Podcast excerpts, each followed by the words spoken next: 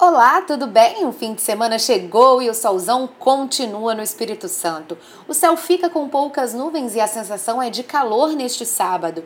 Está prevista a chegada de uma frente fria para a região sudeste e isso provoca ventos moderados a fortes entre a tarde e a noite, mas por enquanto nada de chuva.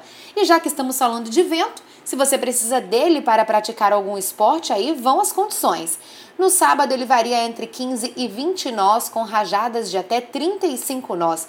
O vento predominante é de norte pela manhã, passando a norte e nordeste à tarde. No domingo, vento entre 8 e 15 nós, com rajadas de até 22 nós e o vento predominante de nordeste. Agora, se você está querendo mesmo é saber como ficam as condições no mar, te falo agora. As ondas ficam em torno de um metro durante o fim de semana, com ondulação de leste. O período de pico varia entre 6 e 7 segundos ao longo do dia.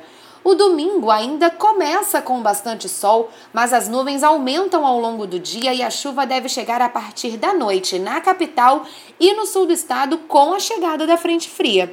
Agora, ficar por dentro, ter mais informações sobre o tempo aqui no Espírito Santo, você já sabe, né? É só acompanhar a programação da TV Vitória e também da Rádio Jovem Pan. Bom fim de semana!